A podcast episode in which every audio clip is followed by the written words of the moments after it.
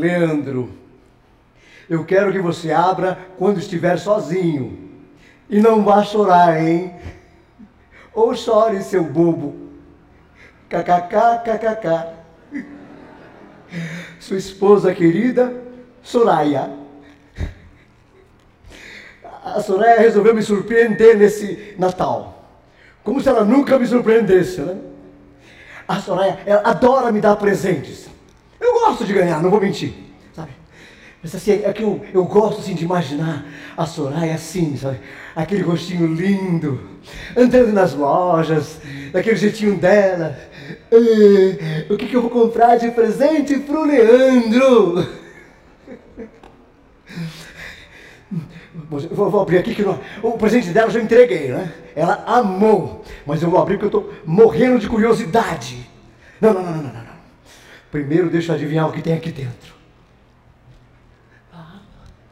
Não, não, não, não, não. Não, Sorayazinha, você, do meu coração, você não fez isso. Gente, essa semana nós fomos ao jantar no, no, shopping e passando na frente daquela loja, eu não lembro o nome agora, mas eu vi uma GX Racer King K06, aquela cadeira.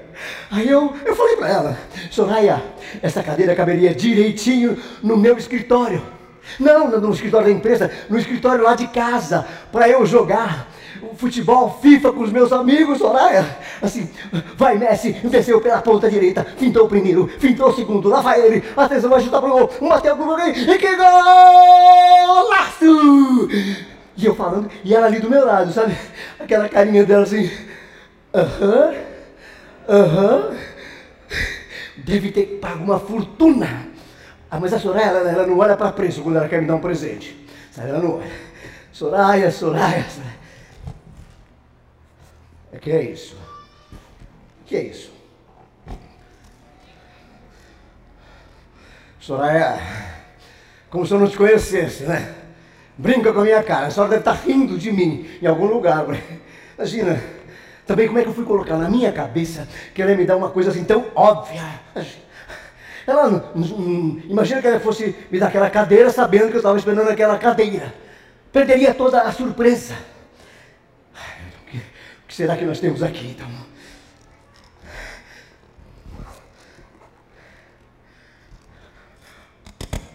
É um Mac Pro da Apple. É um computador da Apple. Soraya, você não tem juízo. Não. Não é. Não é. Não, não é. Soraya, o que você estava pensando sobre mim quando você escolheu o meu presente? Espero que as minhas preferências, né? Eu penso assim, eu, bom, ela, ela, uma raqueteira pure aero igual a do Nadal. Ah, eu vou ficar igualzinho o Rafael Nadal nas quadras agora, imagina. Ah, ah, ah.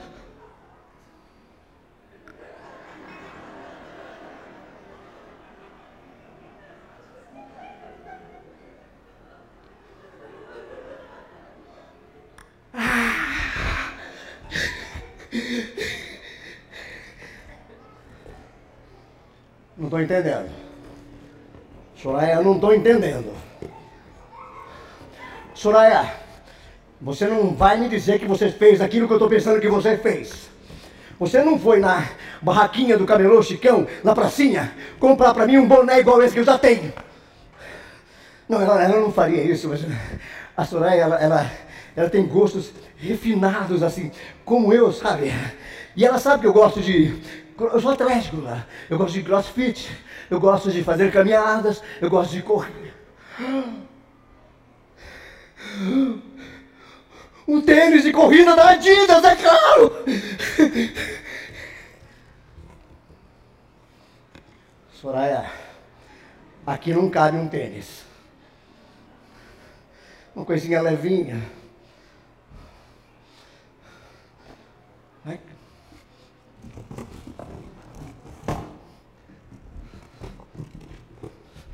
Desculpa, gente, acontece.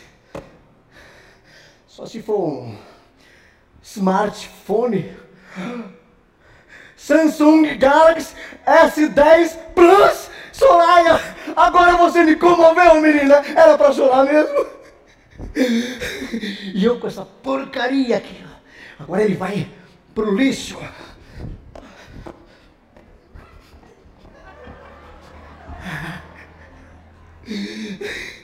Tudo que eu. O que, que é isso? Um lenço? Soraya! Soraya! Soraya! Acho que era o que eu estava exatamente precisando agora.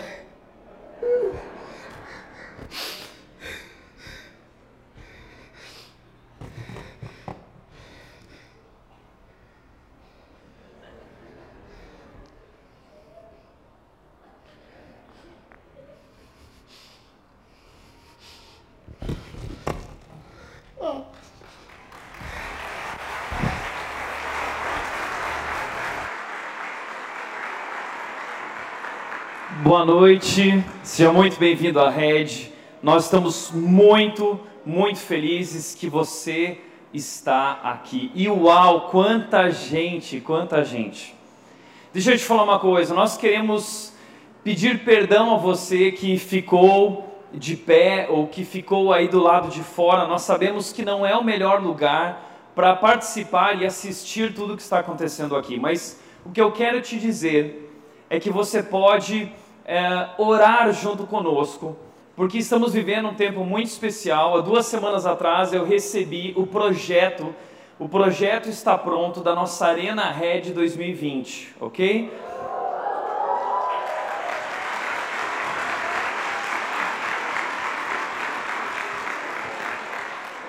Nós precisamos orar para que de fato tudo isso dê certo. Mas a nossa ideia é reformar o ginásio e transformá-lo numa arena para 1.500 pessoas. Isso significa que, se tudo der certo e Deus assim quiser e permitir, em 2020 uh, ah, nós teremos aí talvez o maior ano das nossas vidas, da nossa história como igreja. Nós queremos te convidar a fazer parte disso. Nós estamos muito felizes com o que Deus está fazendo aqui. E cada um de vocês faz parte disso. Nós estamos também muito felizes por esse período do ano que é o Natal. Nós hoje estamos aqui no último culto de Natal, no último culto da rede do ano de 2019. E durante esse mês nós temos trabalhado uma série chamada Retratos de Natal. Você acabou de ver uma história aqui sobre um retrato de Natal, sobre expectativas frustradas com relação aos presentes que nós queremos ganhar e não ganhamos. O Natal é um momento maravilhoso, mas muitas vezes também o Natal é um momento de expectativas frustradas. E se você não consegue imaginar por que expectativas frustradas no Natal, deixa eu te compartilhar algumas experiências. Talvez você já viveu alguma delas. A primeira experiência que eu quero te compartilhar é essa expectativa que nós construímos em torno uh, da nossa árvore de Natal. Eu não sei na sua casa, mas na minha casa, a, a árvore de Natal, ela era grande, linda, recheada, cheia de enfeites. A minha mãe preparava realmente algo maravilhoso. Só que aí, uh, talvez você deixou sua casa, hoje você tem uma família, e você pensou o seguinte: eu também quero ter uma árvore legal, construir uma árvore para os meus filhos, vou fazer algo lindo. Aí você entrou na internet e você procurou uma árvore de Natal linda e tinha essa foto, a árvore de Natal dos seus sonhos. Você comprou, investiu na árvore e você esperou. Só que quando a árvore chegou, chegou isso aqui. Essa é a realidade da sua árvore de Natal, que não é tão bonita assim. Expectativas frustradas. Mas aí você precisa ir comprar os presentes para sua família. Comprar o presente para a tia, para o sobrinho, vai para o shopping com toda a sua família, aquela loucura do shopping, achar um lugar no estacionamento. Quando você chega lá, você percebe que o Papai Noel tá lá e aí você já imagina, puxa, vai dar uma foto tão linda da minha filha junto com o Papai Noel, meus filhos junto com o Papai Noel. E aí você vai com a sua esposa, feliz da vida com os filhos, põe no colo do Papai Noel, já pensa, nossa, vai dar muitas curtidas no Facebook, no Instagram. Mas aí a realidade é essa aqui. Né? Não dá muito certo. Aí chega a ceia de Natal. E eu não sei você, mas eu tenho, eu tenho a mentalidade de gordo, tá? Porque eu amo comer. A Nath, minha esposa, ela sempre falou assim: "Amor, você só pensa em comida". É verdade, eu luto com isso, mas eu sempre fico sonhando com a ceia de Natal. Ah, sabe aquela mesa maravilhosa, a mesa posta, linda, preparada, aquele prato bonito, Uh, uh, e aí o peito de o, o, o, peru de Natal, todas aquelas coisas. Eu fico na expectativa da comida do Natal. A, a, expectativa é mais ou menos essa: você quer chegar e ver uma mesa linda. Mas aí nós chegamos na mesa e o que nós vemos na verdade é o arroz com uva passas. Reina no Brasil o arroz com uva passas. Essa é a realidade do nosso Natal. E aí chega o momento dos presentes. E nós gostamos de ganhar presentes, nós não gostamos? Eu adoro ganhar presentes, fica a dica, tá? Mas você quer ganhar um presente bacana, não qualquer presente. Nós temos na nossa mente as nossas expectativas ali do presente de Natal, né? Eu lembro que quando eu era criança, quando eu era criança eu ia para a árvore de Natal lá em casa e eu ficava imaginando que o maior presente era o meu e eu ficava ansioso pelo momento de abrir os presentes. Mas a minha maior frustração era quando eu abria e o que tinha dentro do presente era uma meia ou era uma roupa. Essa semana eu estava conversando com a minha mãe, ela estava compartilhando. Tiago, eu lembro direitinho como você ficava triste quando alguém te entregava um presente e esse presente era mole. Porque eu já sabia que era roupa. E minha mãe falava assim: Tiago, você não ganhou o que queria, mas você ganhou o que você precisava. Sabe que essa é uma lição muito importante sobre o Natal. Talvez essa seja uma das maiores lições do Natal. Qual lição? A lição de que às vezes o que nós queremos não é o que nós precisamos. Nem sempre o que nós queremos é o que nós realmente precisamos. A história do Natal é uma história sobre isso, é uma história sobre pessoas que construíram uma grande expectativa, mas a sua expectativa foi frustrada. Deixa eu compartilhar essa história com você para você entender bem o que eu quero dizer. Lá em Miqueias, capítulo 5, versículo 2, existe uma profecia sobre o Natal. É um anúncio de Deus sobre o Natal, uma promessa de Deus ao povo dele. O texto diz o seguinte: veja o que diz o texto. Mas você, ó Belém, Efrata, Belém, vai nascer na cidade de Belém. Esse texto foi uh, uma profecia 500 anos antes do Natal, foi anunciado a chegada desse momento, na cidade de Belém. É apenas uma pequena vila entre todo o povo de Judá, e no entanto, um governante de Israel, cujas origens são do passado distante, sairá de você em meu favor. Por que Deus envia uma profecia sobre o Natal? Porque aquelas pessoas, no momento em que elas receberam essa mensagem, elas estavam sofrendo muito. Elas estavam passando por um período de crise profunda, tempo de escuridão. O povo de Deus havia se desviado dos caminhos de Deus e por causa disso sofreu consequências duras. Foi retirado da sua terra, Jerusalém, Israel, levado cativo. Eles ficaram presos durante muitos anos. E assim eles foram sendo dominados por vários impérios, porque eles desobedeceram a Deus, eles se distanciaram de Deus, eles não seguiram o plano de Deus. Mas então Deus traz uma promessa para eles: eu vou ah, resgatar vocês. E eu vou construir um novo reino. E esse reino eu vou trazer um governante cujas origens são do passado distante, um grande governante, um rei virá salvar vocês um rei vitorioso. Aliás, Daniel capítulo 2, versículo 44, traz uma profecia, o anjo Gabriel traz uma profecia, uma revelação para Daniel. E fala o seguinte: o Deus dos céus, em determinado momento, estabelecerá um reino que jamais será destruído ou conquistado. Ou seja, ninguém vai vencer esse rei. Ele será muito poderoso. Ele virá reinar.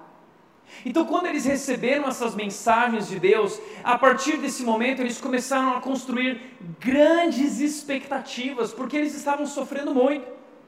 Então imagina isso, eles esperaram 500, 700 anos depois dessa revelação, esperando esse grande momento. E a partir dessas profecias, o que eles entenderam é que Deus estava enviando para eles um rei vitorioso. Na mente deles, na cabeça deles, Deus iria enviar um super-herói.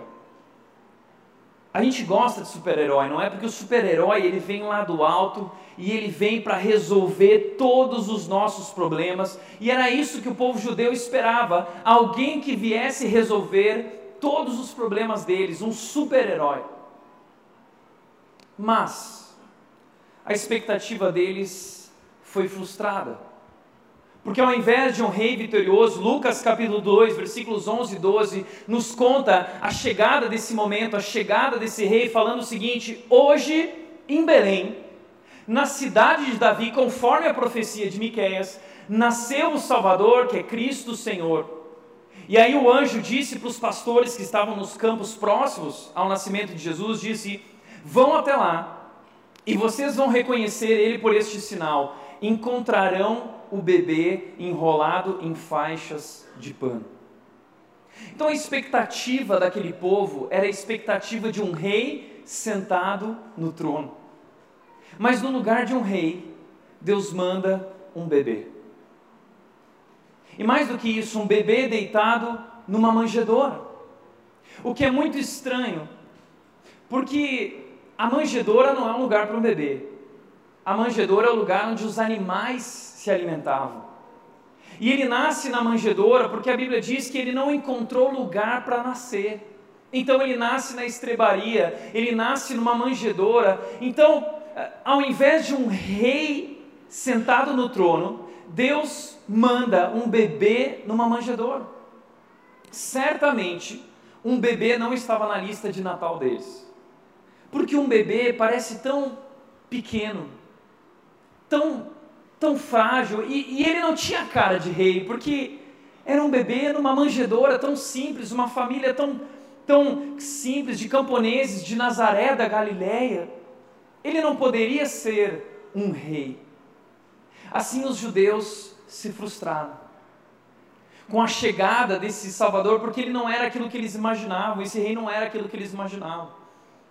Agora, de fato ele era rei. Mas antes de ser rei e antes de sentar no trono, ele veio ao mundo para nos salvar. Antes de reinar, ele veio para nos salvar. O texto diz: nasceu o Salvador. Ele não veio apenas para ser rei, ele veio para salvar. Mas salvar do quê? Lá em Mateus capítulo 1, versículo 21, um anjo se encontra com José que era estava prometido em casamento a Maria, e quando ele soube que Maria estava grávida, ele não acreditou na história de Maria e ele quis anular o casamento, mas um anjo aparece para eles, José não faz isso, porque esse bebê de fato né, é um enviado de Deus, é o escolhido, é o Messias, e, e foi ele quem é, é, é, é, colocou esse bebê em Maria, e ele será o salvador do mundo, e você deverá proteger essa, a sua esposa e essa criança. José então assume isso, mas o anjo diz, ela dará luz a um filho, e você deverá dar-lhe o nome de Jesus. Jesus. Sabe o que significa Jesus? Salvação. Jesus vem do hebraico Yeshua, ou Yeshua, que pode significar Josué ou Jesus, são traduções possíveis. Lembra de Josué lá no Antigo Testamento? Josué no Antigo Testamento é o nome Yeshua. E Josué, ele foi usado por Deus como um líder para levar o povo para dentro da terra prometida. Então ele é um conquistador, Josué foi um conquistador, ele conquistou toda a terra, ele foi vitorioso. Então a expectativa de, uma, de salvação, de salvador deles, era a expectativa de alguém como Josué, um Yeshua que viesse para nos levar para essa terra e nos fazer conquistar. Mas quando Jesus vem, ele não vem dessa maneira. Porque antes de reinar, ele veio para nos salvar. E o texto diz: porque ele salvará o seu povo dos seus pecados. O povo judeu estava sofrendo. E eles olhavam para os seus inimigos e imaginavam: esse é o nosso problema, são os nossos inimigos, Deus precisa resolver isso. Mas na verdade o problema deles não eram os seus inimigos, não eram as suas circunstâncias. O problema deles se chamava pecado. Aliás, esse é o nosso problema. E esse é um problema que eu e você não podemos resolver. Esse problema chamado pecado. Por isso Deus enviou Jesus como nosso Salvador. Porque eu não sei se você já percebeu isso, mas tem algo muito errado na gente. Nós vivemos uma luta interna, aquilo que nós queremos fazer, nós não conseguimos, aquilo que nós não queremos fazer, nós acabamos fazendo. Existe algo nos dominando interiormente. Sabe como isso se chama? A luta que você está vivendo se chama pecado. A Bíblia diz que o pecado nos dominou quando nós abandonamos a Deus. Nós não seguimos o plano, nós nos desviamos. E o pecado trouxe consequências, trouxe separação de Deus, o pecado trouxe morte, morte eterna. E o pecado trouxe escravidão, nos tornamos escravos do nosso pecado.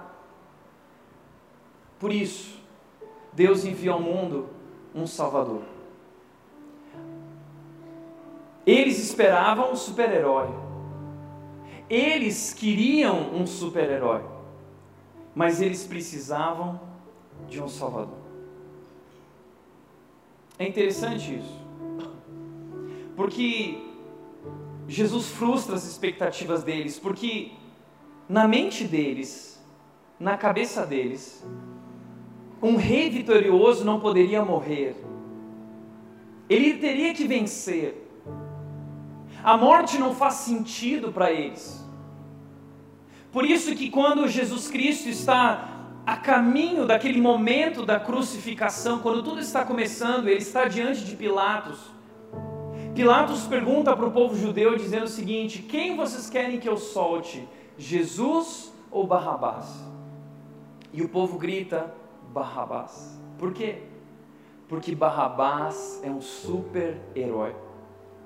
Barrabás é o tipo de expectativa que ele supra as expectativas deles, porque Barrabás era um tipo de guerrilheiro, ele era como um soldado judeu se levantando em rebeldia contra o Império Romano, contra o domínio romano, pela força.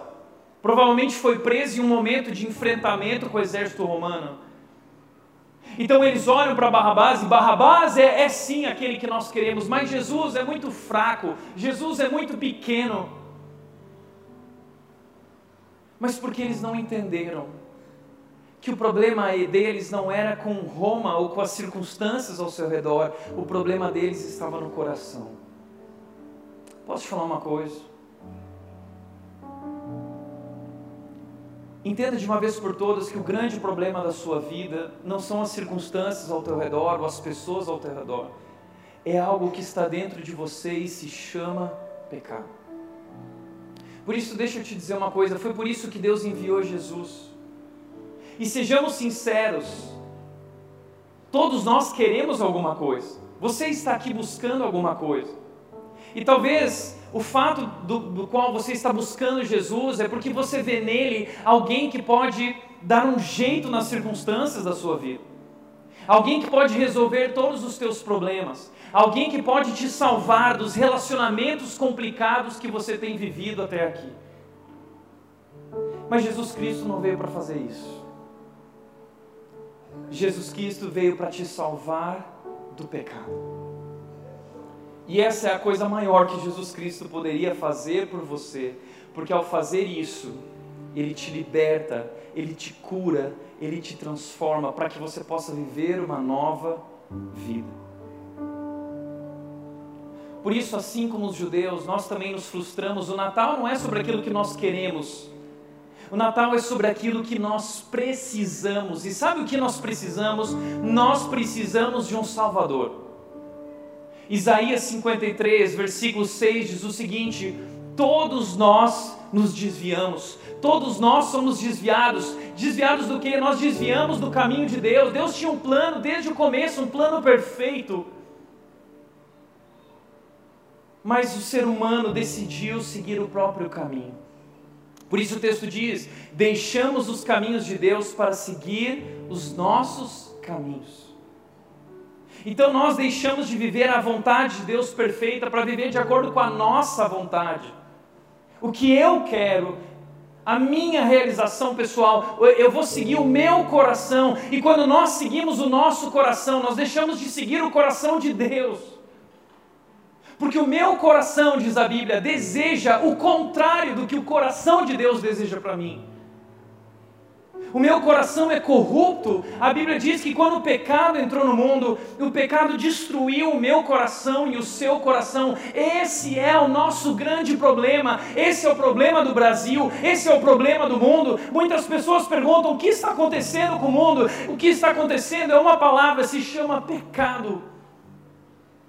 O mundo jaz no maligno, está perdido, porque nós nos desviamos, porque nós nos afastamos de Deus, porque nós abandonamos a Deus e sofremos as consequências, assim como o povo de Israel.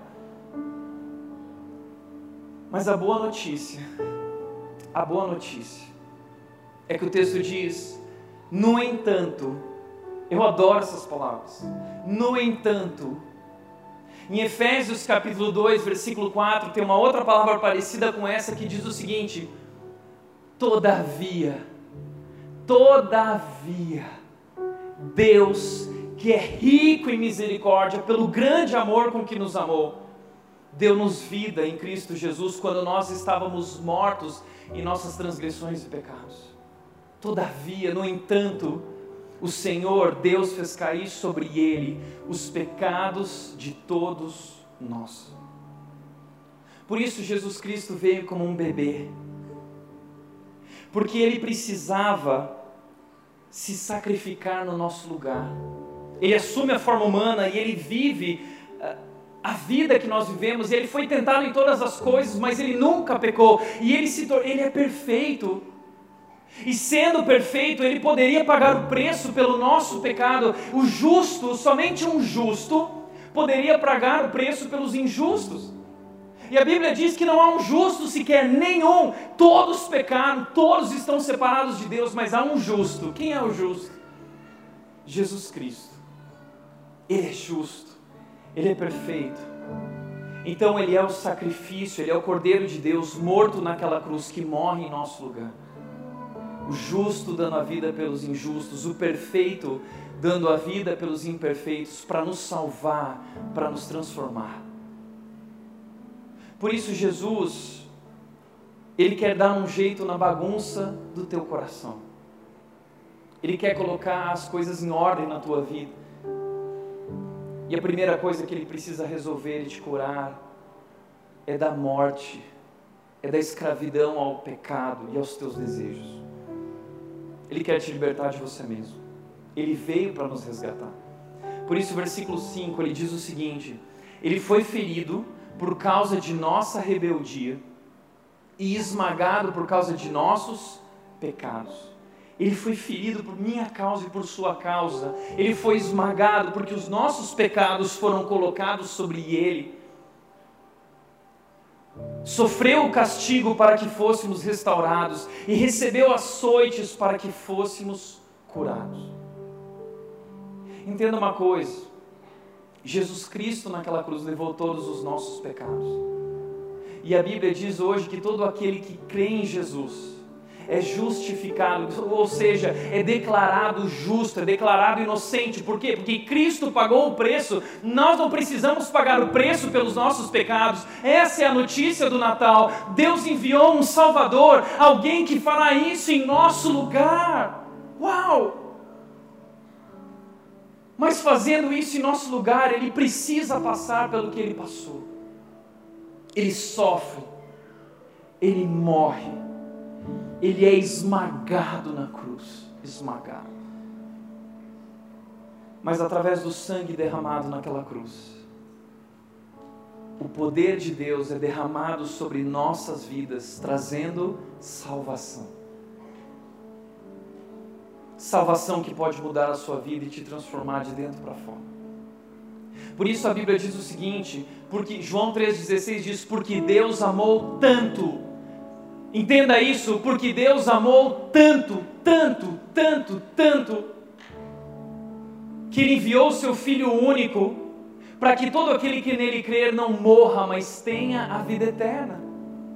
Muitas pessoas se questionam: será que Deus me ama? Será que Deus se importa com a minha vida? Será que Deus olha para mim? E a resposta de Deus está naquela cruz: sim, eu vejo você, sim, eu entendo a tua dor, sim, eu vivi, eu passei pelo que você passou, eu dei a minha vida no teu lugar.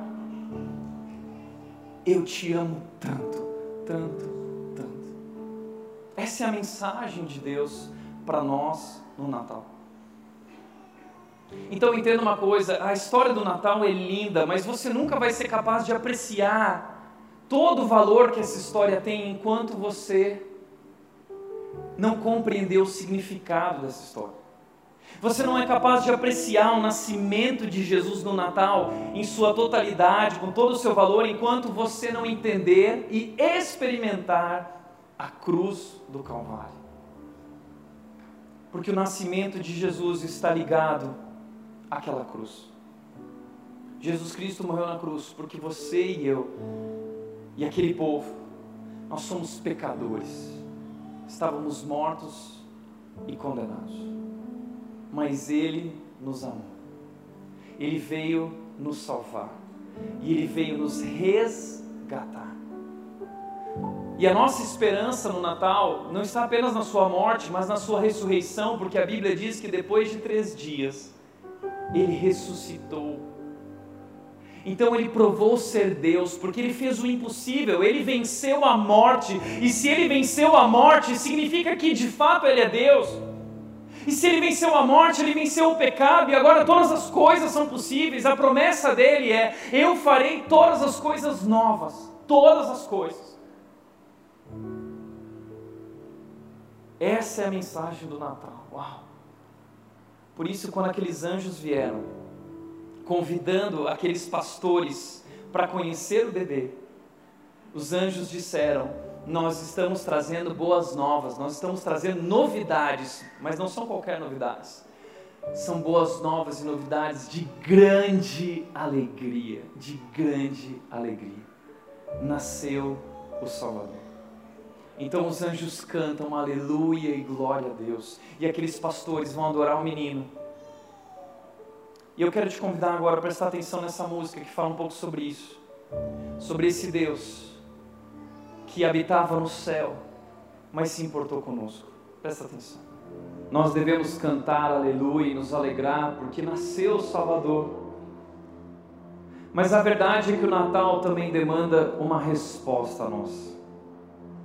O Natal é um convite de Deus a nós, para nós estabelecermos Jesus como o Senhor de nossas vidas.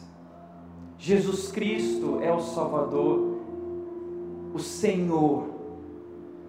E hoje o convite de Deus é que nós possamos colocá-lo como o Rei do nosso coração.